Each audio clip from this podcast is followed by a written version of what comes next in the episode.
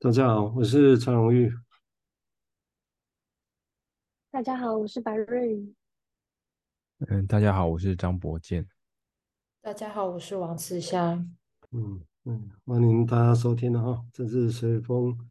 随风到风哈。那我们我们的话题会集中在 Winnicott 的的 location of cultural experience，也就是文化经验所在，在心智上是在于什么地方。哦，那我也是从原文来练一段一段练，然后我们来做一些讨论哦，就是这样会比较更细致的去看它怎么回事哦。前面我们是比较广义的哦，来来谈他的事情。那他这篇文章里面，他最开始用泰戈尔的诗哦，这很有意思。他的泰戈尔诗叫“无尽海边”，啊，无无穷一个无尽无世界的一个海边哦。那他在那个地方，孩子正在玩。哦，这个是一个很诗意的描绘哈。然后他说，在这个章节里面啊，他我要去发展的一个主题啊，这个发展主题我我在这里要很简短的来说一下啊，就好像这是因为他在英国分析协会本身的一个一个活动里面啊所谈的一个主题啊。那这个主题一开始谈的时候，其实是为了要庆贺祝贺啊。你那个弗洛伊德的标准版，因为弗洛伊德标准版译很久啊，标准版的完成啊，在在那一个场合底下，那他说在那个他尝试要去把他的父尊敬啊给那个 James Strach，那个是英文标准版的译者啊，他说他这他这样讲啊，他说他在那个时候这么说，他说弗洛伊德其实并弗洛伊德在他的文化的经。嗯，在文化这件事情的经验上面，哈，他并没有让他这件事情在他的心智的 topography 是的拓扑学和地形学理论里面有什么位置？哦，虽然他给了一个新的价值，嗯，让我们对于内在的 psychology 心智的真实、心理的真实本身有一个新的价值在这里头，而且从这个时候来也会有一种。从这种情况里面啊，有一种新的价值会也被也也带来的一个新的价值哦，那些也就对于那些所谓的真正的而且是外在的现实的事情哦，因为重新看内在，所以外在有一个新的价值。那但是弗洛伊德用这个字眼叫升华，sublimation 这个字眼去组出一个方式哦，就是这个方式本身好像一个地方，那那个地方在那个地方的话，文化经验是有意义的。哦，但也许他其实并没有走得很深远的告诉我们说，到底啊，在我们的 mind 里面、心智里面，到底文化经验到底是在什么地方啊？我想这个是这个是 Winnicott 的说法。然后我们接下来会就是细的来讲这件事情啊，就我们一个一个谈。有些东西概念是先前会提过啊，不过我想有些概念是需要重复的来想啊，才会对。才会真的比较好理解 Winnicott 的一个一个想法。好，我们接下来请瑞怡先谈谈他的想法，谢谢。嗯，好，谢谢蔡医师。嗯，就今天重复重新读了这个这一这一这个段落，然后我好像抓到的一个词是升华。嗯。讲到升华，感觉它是一个已经发生许久的状态，然后这个状态是进入到了某一个尾声。这是我的想象，就是它很像是一团原本很剧烈的能量，然后只能朝着一个视野聚焦，然后它是很庞大、没有梳理过的，然后走到升华，很像是呃慢慢的这团能量能够水平。或是更广、更扩散出去。一开始可能比较局限，然后来加进更多元素、想象或是创造力。被加工后，这个原始的能量、经验或是感觉就不像一开始那么强烈。不过在创作的过程中，会需要很多时间的投入，然后直到完成。那这个过程中，原本投注的这个情绪感受或是经验的理解。可能都转了一个弯了，不过没有像一开始这么强烈吗？好像也不是，就是可以在升华后的这个创造中，可以找到具有力量的影子。就是可以在不管是各个作品、画作、电影，好像都可以感觉到那种强烈的影子。那这个转了一个弯的表现的，就是表现出原本的这个能量，好像就也形成另一种有意义的象征。嗯，我先想到这里。哦，谢谢瑞宇哈。我想这个地方瑞是一个，就升华这个字眼本身来讲，当然弗洛伊德认为很重要是，它是针对性本能相关的一些经验啊，好像那当然对维尼口来讲，他想他大概不不会想局限在这个地方，所以当然也很有意思的，他这个地方指出来说，升华很多都是我们一般讲说升华都是升华成文学创作、艺术创作这些事情嘛。哦，但是看起来他好像，虽然他这么形容他，但是显然，但是从文章里面他还是觉得好像还是不够哦，因为好像这个字眼本身是还不足以去描绘他整个一直要去谈的事情哦。不过这很有意思啦，这个那这个并不是中国这个字眼本身就毫无用处啊，不是啊，我说这也是我们的一个太一个学习怎么样来看这个事情，也就这个字眼本身。也许还需要更多其他的一个想象的空间哦，不过这是一个基础，还是很重要的。我们接下来请博建再谈谈他的想法，谢谢。嗯，好，谢谢。嗯，我刚刚听，呃，因为我自己看是直接看翻译成中文的版本，那刚刚其实听蔡医师翻译，我觉得又又有一些。焦点就是是是新新的，让我觉得呃嗯会想要细想的，例如说，嗯，在我我我的版本里面，其实就是写到说，并没有给这个文化事物的体验一个一个位置嘛，然后是在弗洛伊德的心智拓扑地形图里面了，然后但是弗洛伊德他赋予了内在心理现实新的价值。然后因此让真实且真正外在的外在的事物有一个新的价值哦。那那其实刚蔡医师在用用直接从英文翻过来这一段的时候，我就又又重新在想象这个是在是在说什么这样子。那是怎么样的？我就在想说是怎么样的从好像我们呃看待外在的。的现实的时候，嗯、呃，不再只是一个呃原本的样子哦，然后是因为我们内在有了一些改变，或者是说我们看待内在的观点有一些改变，使得我们呃去理解外在现实这件事情变得有更更多可能性这样。然后我觉得这边会让我嗯会想要继续想下去，嗯，因为。我会想到说，其实我们在日常生活的嗯、用语，蛮常想要去谈类似的道理的。例如说，呃，山不转路转啊，然后路不转心转这一类的话，总觉得好像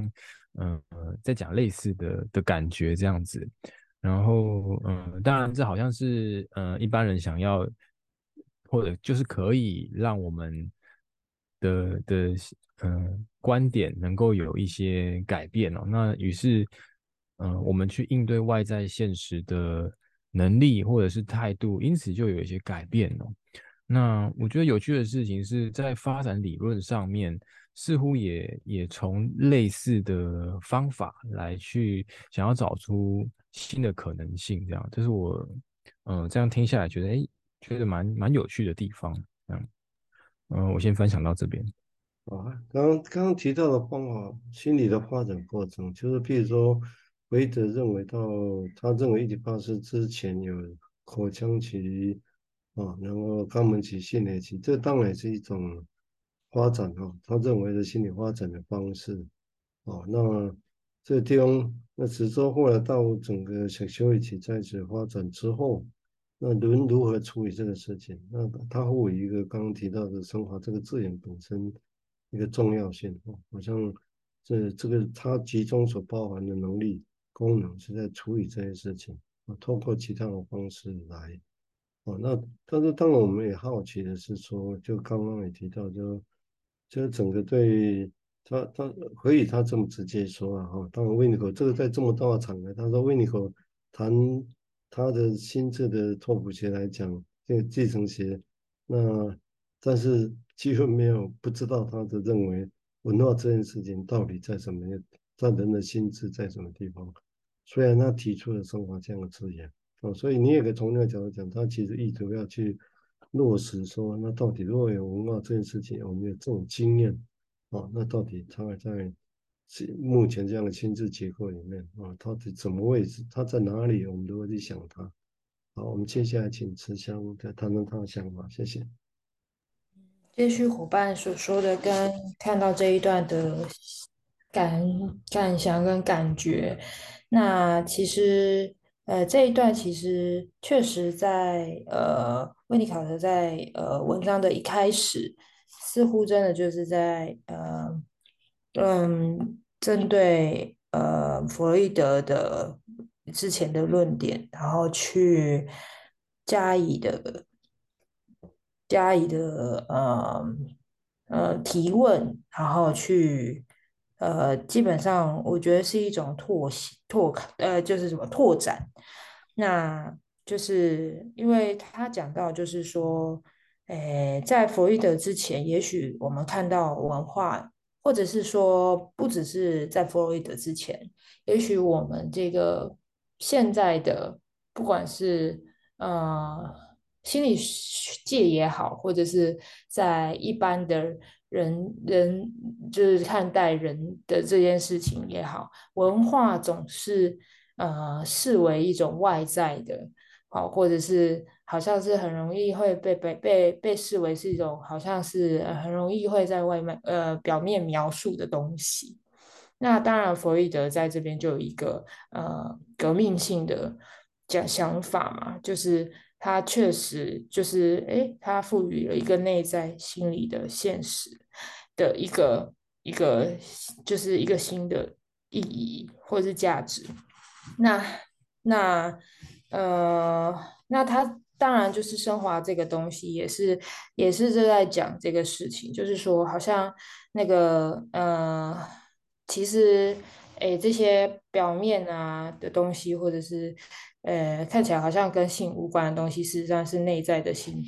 性动力，或者是欲呃性的欲望的的的一个展现，然后慢慢升华成，哎，就是艺术活动嘛。那但是但是这个刚刚蔡医师跟伙伴也有讲到，哎，好像温尼考德在这边，就是好像他也有一个提问是，好像那个内跟。那个除了内跟外在，他讲到那个文化到底到底在那个内在是哪个部分，他是没有特别讲，他就特别就是提出说他对他发现了这件事情，他到底那我就会觉得说也是，就是说我们对于文化到底好像也不会是说完完全全的内在，因为他确实不是说哎，而且他也不只是那个不只是在。弗洛伊德那个年代所说到的那个呃那个样貌，那他他也发现到了这件事情。我在看到这一段的时候，我就我就哎整理到哎是是是是这个样子这样子。我大概讲到这里。谢谢谢谢子强。我想就刚刚提到蛮重要一个现象，就是说，因为其实弗洛伊德在当时的时候，他提供的论点其实当然也是革命性，他几乎可以说是革命家。在当年那个时候。所以你看，他跟达尔文啊，跟马克思常被并列，那都是革命家啊。那当然，但是当然显然的，也不可能把所有事情都讲完嘛。我想这是一个很很很刺很刺实的事情。那后面的人，包括温尼考特，看他们，当他们后来有新的经验、新的，尤其重要是因为新的个案群啊，他们接触的完全不同的个案群哦，所以开始会有新的想法。那当然也加上。可能像必须包括 Viniko 本身，他们对也也许他们着重自己的经验，他们不会满利于现有的这一支，哦，所以就会有新的想象空间。不过这个也是我的个人，其实我们在谈论这些我们杜特因的重最重要目的之一也是这样的，就是我们也没也没有理由一一定要很快的满足于现有的语言呃术语，以前以为这就可以说明一切。哦，我想大概也许我们都是先抱着这个疑问出发哦，当然也包括疑问 w i n n i c o 讲的事情啊，不止对 w i n n i c o 对弗洛伊德的疑问这样子而已。好，我们接下来请各位再谈谈他的想法，谢谢。嗯，谢谢蔡医师，还有两位伙伴前面所提到的，嗯，呃，像在文章中有提到说，呃，弗洛伊德使用“升华”这个字眼来指出一条路，后通往一个所在，在那儿文化体验是有意义的。那我觉得好像，嗯、他们有提到究竟是怎么走到那里去的，那好像也是在问。那我们是用什么去把原本内在的驱力或是经验去转换成另一种形式？好像就只有 A 到 B，可是这中间到底发生了什么事情？有很多想象的空间。我觉得像刚刚朴博建有提到说，呃，我们看待外在的事情，然后原本是这样，可是有了改变，然后可能是基于我们心里所感觉到的。有了一些变化，那很像是这种内在的东西被具象化了。呃，我觉得很像，呃，如果说升华就是把某一些嗯原本内在的东西去转换成一种很实体的，像是艺文活动的那种形式的话，会让我想到很像是小孩子在玩游戏，就是小孩子把心里面所想的玩出来，然后可能这个玩出来，当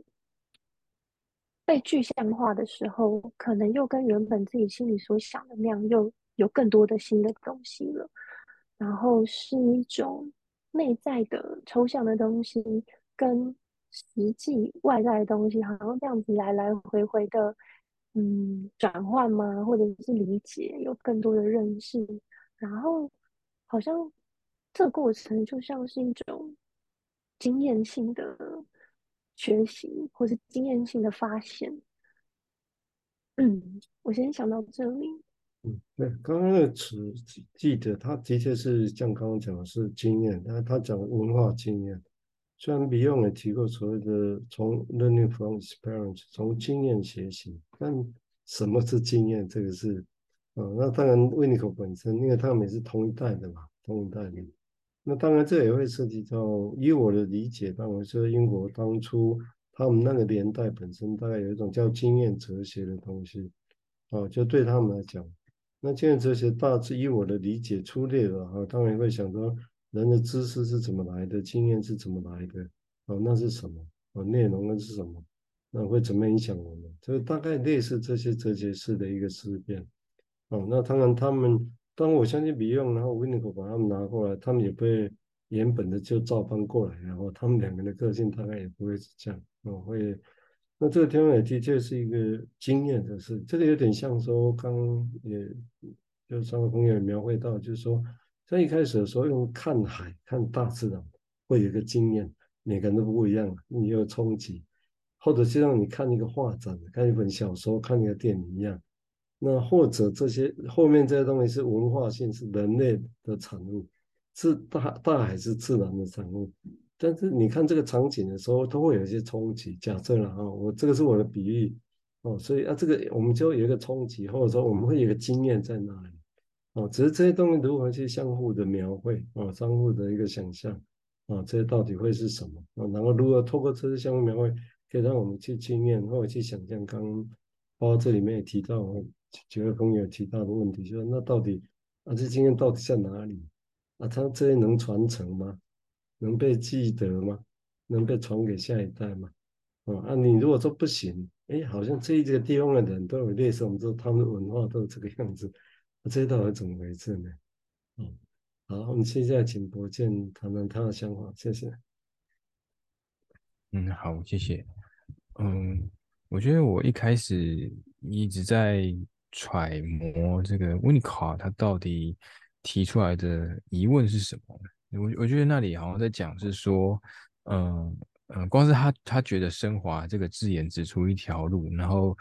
呃，在那儿文化体验是有意义的。其实我觉得我一开始是看不太懂的。那我我把它转换成我自己呃联想到的疑惑，就感觉好像在问说：诶，文化是升华而来的吗？然后它是一个内在的本能，试图跟外界有所连接，于是创造出文化吗？还是说，哎，这个文化的的产生有其他心理因素的的起源呢？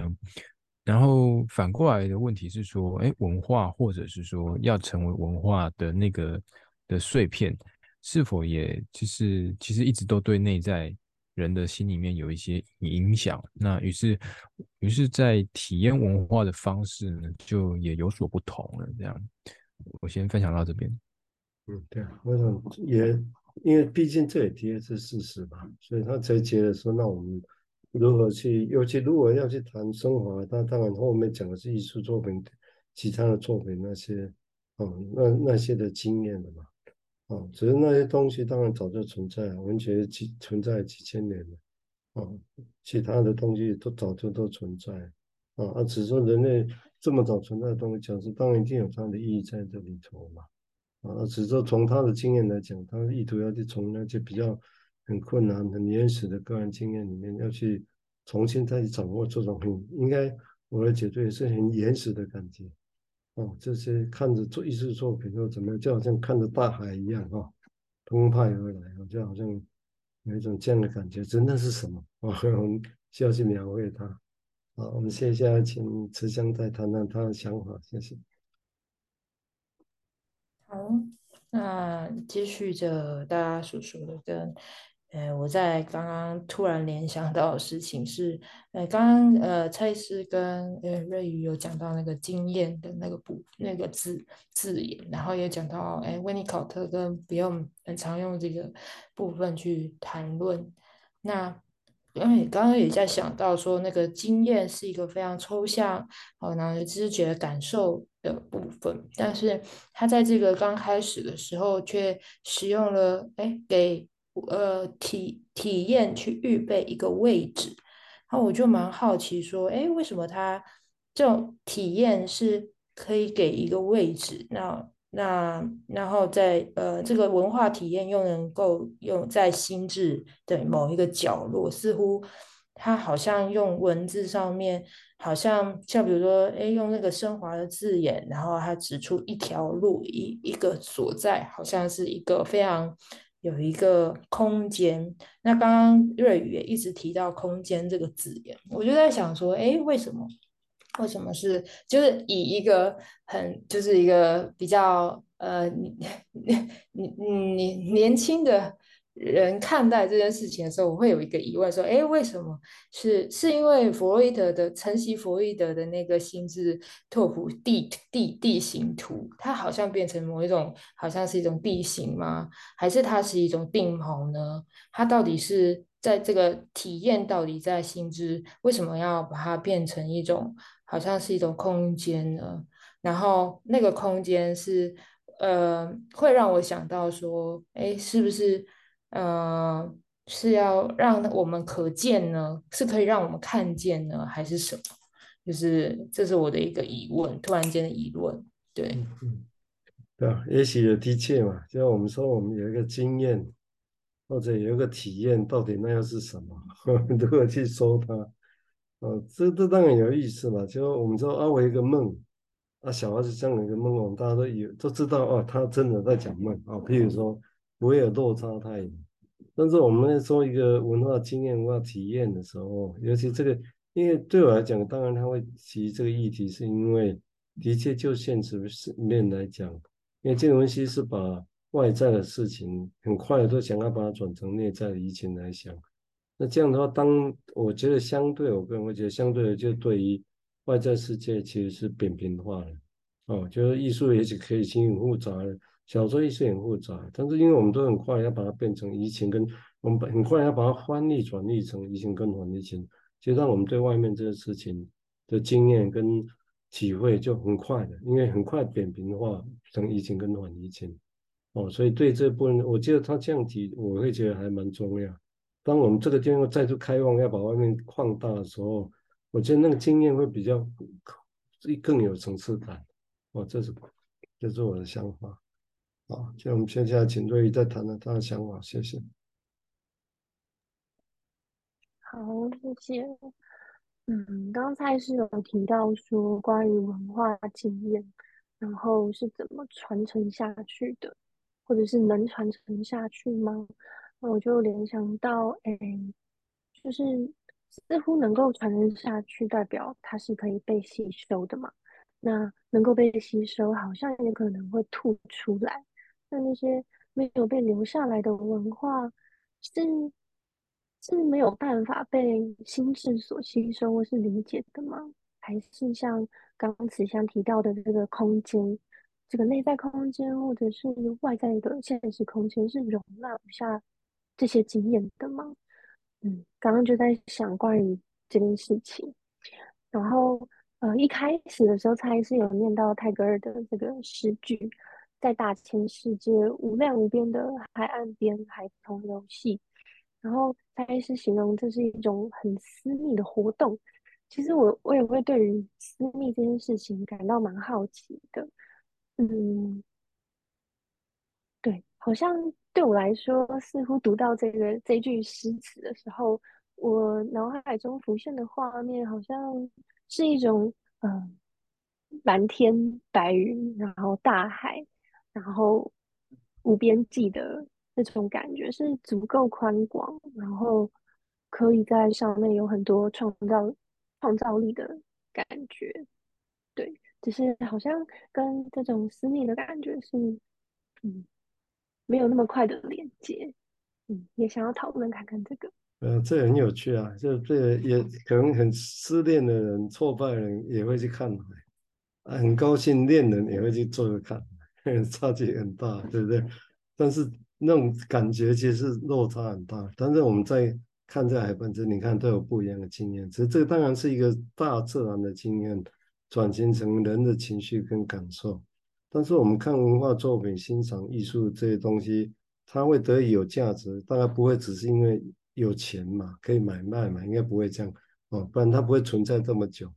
但这个部分来讲，也会看这东西，也会有一个人的冲击，这个冲击当然都很大，然后。范围也许大家落差很大啊，只是说我们怎么样来想这个事情，因为他讲文化经验，也许往前推论呢，也许要去想弗里德本身还没有想过的地方来，就是说，那为什么这些作品会被呈现出来？